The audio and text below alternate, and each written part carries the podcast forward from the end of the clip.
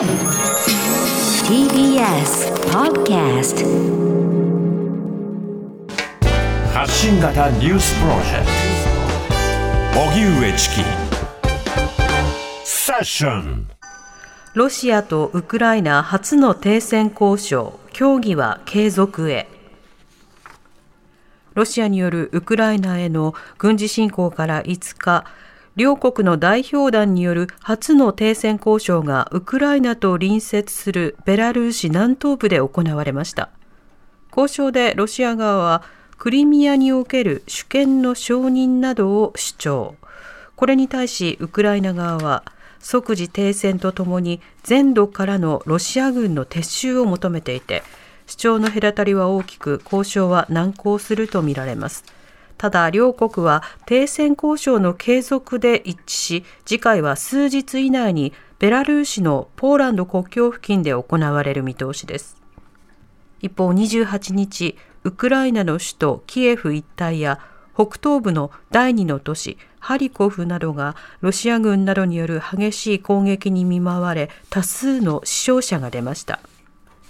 ロイター通信などによりますと、非人道的兵器として使用禁止が求められている燃料気化爆弾をロシア軍が使用したとされ、アメリカに駐在するマルカロワウクライナ大使は、ロシアは重い代償を払うべきだと批判しました。それではウクライナとロシア停戦交渉難航しているのかこちらについては国際関係学がご専門静岡県立大学准教授の浜由紀子さんに先ほどお話を伺いました浜さんこんにちは。こんにちは。よろしくお願いします。よろしくお願いします。さて、ロシアとウクライナ停戦交渉が続いてはいますが、現状の状態について受け止めいかがでしょうか？はい、あの交渉の過程自体は、まあ、あのブラックボックスの中でどういう話がされているかは見えないのであの確かなことはなかなか言えないんですけれども、えー、全く予断を許さない状況にあると思います。でも私個人としてはそのロシア国内での今回の戦争に対する反対運動の高まりこちらの方はあの政権ももう早々は無視できないのではないかと思って注目をしています。うんなるほどあの、ロシアはそもそも今回、ウクライナに対して、まあ、非軍事化、非ナチ化を主張し、まあ、虐殺を止めるのだというようなことを述べています。当然、そのコミュニケーションの手段として、非ナチ化というものを使うと、うん、まあ、我々はそのナチ側ではなくて、そのナチではない、ナチと抗う側なのだという正当性を掲げる。で、ヨーロッパに対しては、その戦後の秩序の中で、自分はあくまでも、その、全く敵なのではないというようなそうしたようなメッセージも出すということですけれども、しかしあのその結果の戦争ということにこう踏み切った、この点については浜さんはどういうふうにあの振り返っていますか？これは本当にもう多分多くの専門家が予想だにできなかったと言っていると思うんですが私もそうで、はい、ここまでの行動に出るというのは本当にあの予測もできませんでした。うん。なるほど。このロシア側の主張については、浜さん、どのようにご覧になってますか？はい。えー、あのまずこの言葉の大前提として、えー、第二次世界大戦、特にドイツとの間の独ソ戦がロシアにとって持つ意味を踏まえる必要があると思うんですね。はい、であのかつてソ連はその二次大戦、独ソ戦で、えーまあ、世界でも最大の人的犠牲を払った国です。うん、で今のロシアの人々にとってもナチというのは極悪の敵を意味する言葉であって、で自分たちはその英雄的に反ファシズムの戦いをこう戦って勝った国家だという認識が、まあ、ベースにあるんです。はい、で実は今回、その非ナチ化という言葉から読み取れることのまず一つ目は、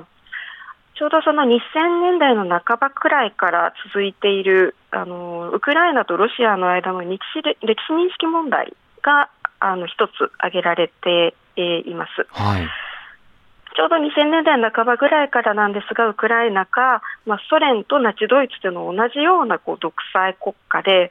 自分たちは2つの独裁の犠牲者だという主張をこう強めてきた。うんで同時に、えーと、実は今回の一連のプーチンの演説の中に出てくる単語で、えー、ネオナチと並んでバンデラとかバンデロフツィって言葉あまり日本語には訳されないんですけれども出てきています。はい、でこれは何かというと、おそのウクライナのこう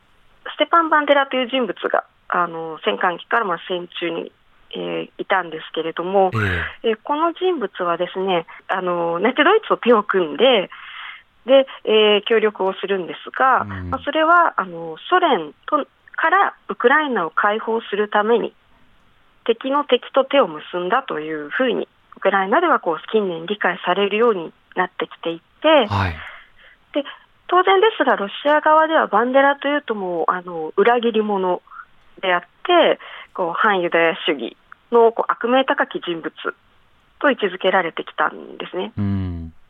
で今回、そのネオナチと並んでバンデラスツイって言葉が出てくるのは、このナチ協力者のバンデラと思想を同じくするものという非難の言葉でして、はい。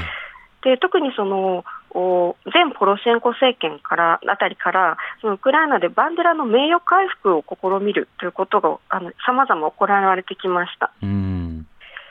であの今回、ここでの非ナチ化という言葉が使われているのは、ここ15年近く続くロシアとウクライナの間の歴史認識論争の延長線上に、今回の出来事が位置づけられているということを意味しています。うん今回あの、そもそもプーチン大統領の一つの動機として、その歴史認識や歴史に対するその位置づけというものが、まあ、広く取り沙汰されていますけれども、はいこれが根深く関わっているというふうに見られるわけですか？そうですね、まあ、あの一部、その認識の問題としては非常に根深いものがありますが、はいあのその先に何を要求しているかという話の方が大きいかなと思うんですねう。ん。でそのおロシアが非ナチ化っていう言葉を使っていくときに、ヨーロッパに向けて何を言っているかというと、はい。まずあのお第二次世界大戦後のヨーロッパの国際秩序は、まあ、だナチドイツに勝利した連合国がこう形成してきたわけですよね。えでそこではつまりソ連というのはイギリスやアメリカのこうかつての同盟国としてその一角を占めていてでて今回の停戦合意の条件で非ナチ化を挙げているということはそのロシアをヨーロッパのこう安全保障枠組みを構築する一プレイヤーとしてその正当性を認めろという要求として、えー読み取ることができる。こちらの方が意味合いとしては大きくなってくるかなと思います。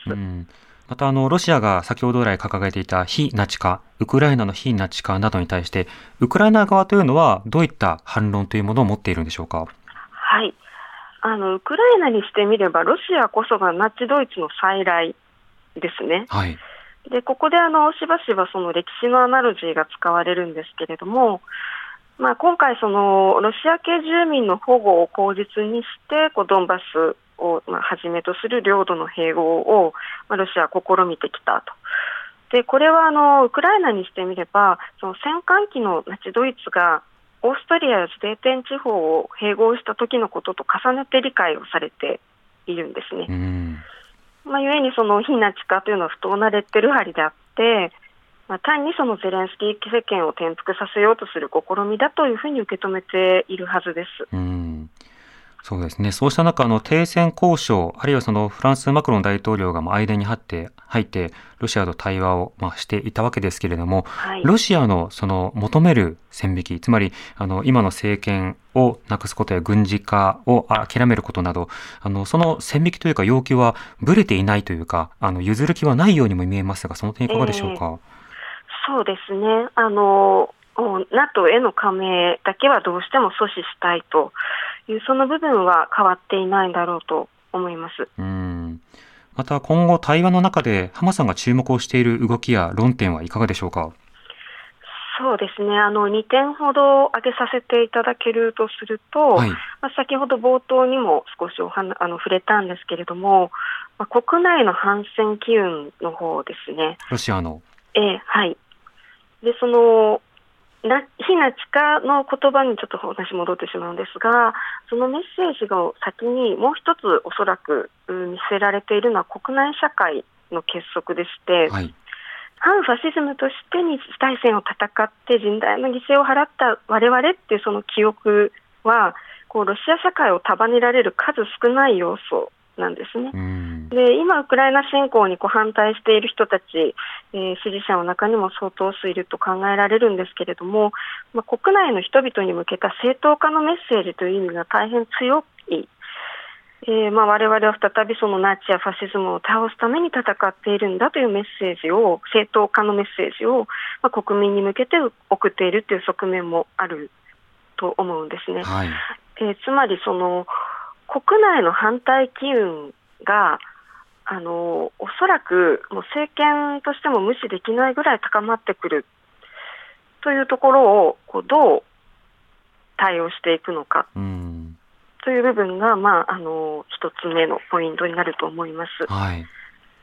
まあ、二つ目はあのヨーロッパの国際、えー安全保障の枠組みをどう再構築していくかという話です。でまあ、たとえ停戦が実現したとしても、おそらく問題はその後に大きくのしかかっているものがあって、え当初はロシアが望んでいた自分たちを排除するような EU、NATO の形ではなくて、どちらかといえばこう OSCE のような、ロシアも含めて、しかしアメリカの影響力は相対的に低い、ヨーロッパのことは我々ヨーロッパでっていう、そういうスタイルの枠組みをお構想していたと思うんですけれども、うんまあ、今回、その自らこの侵攻でそれをのチャンスを壊してしまったと、はい。これをどう再構築していくか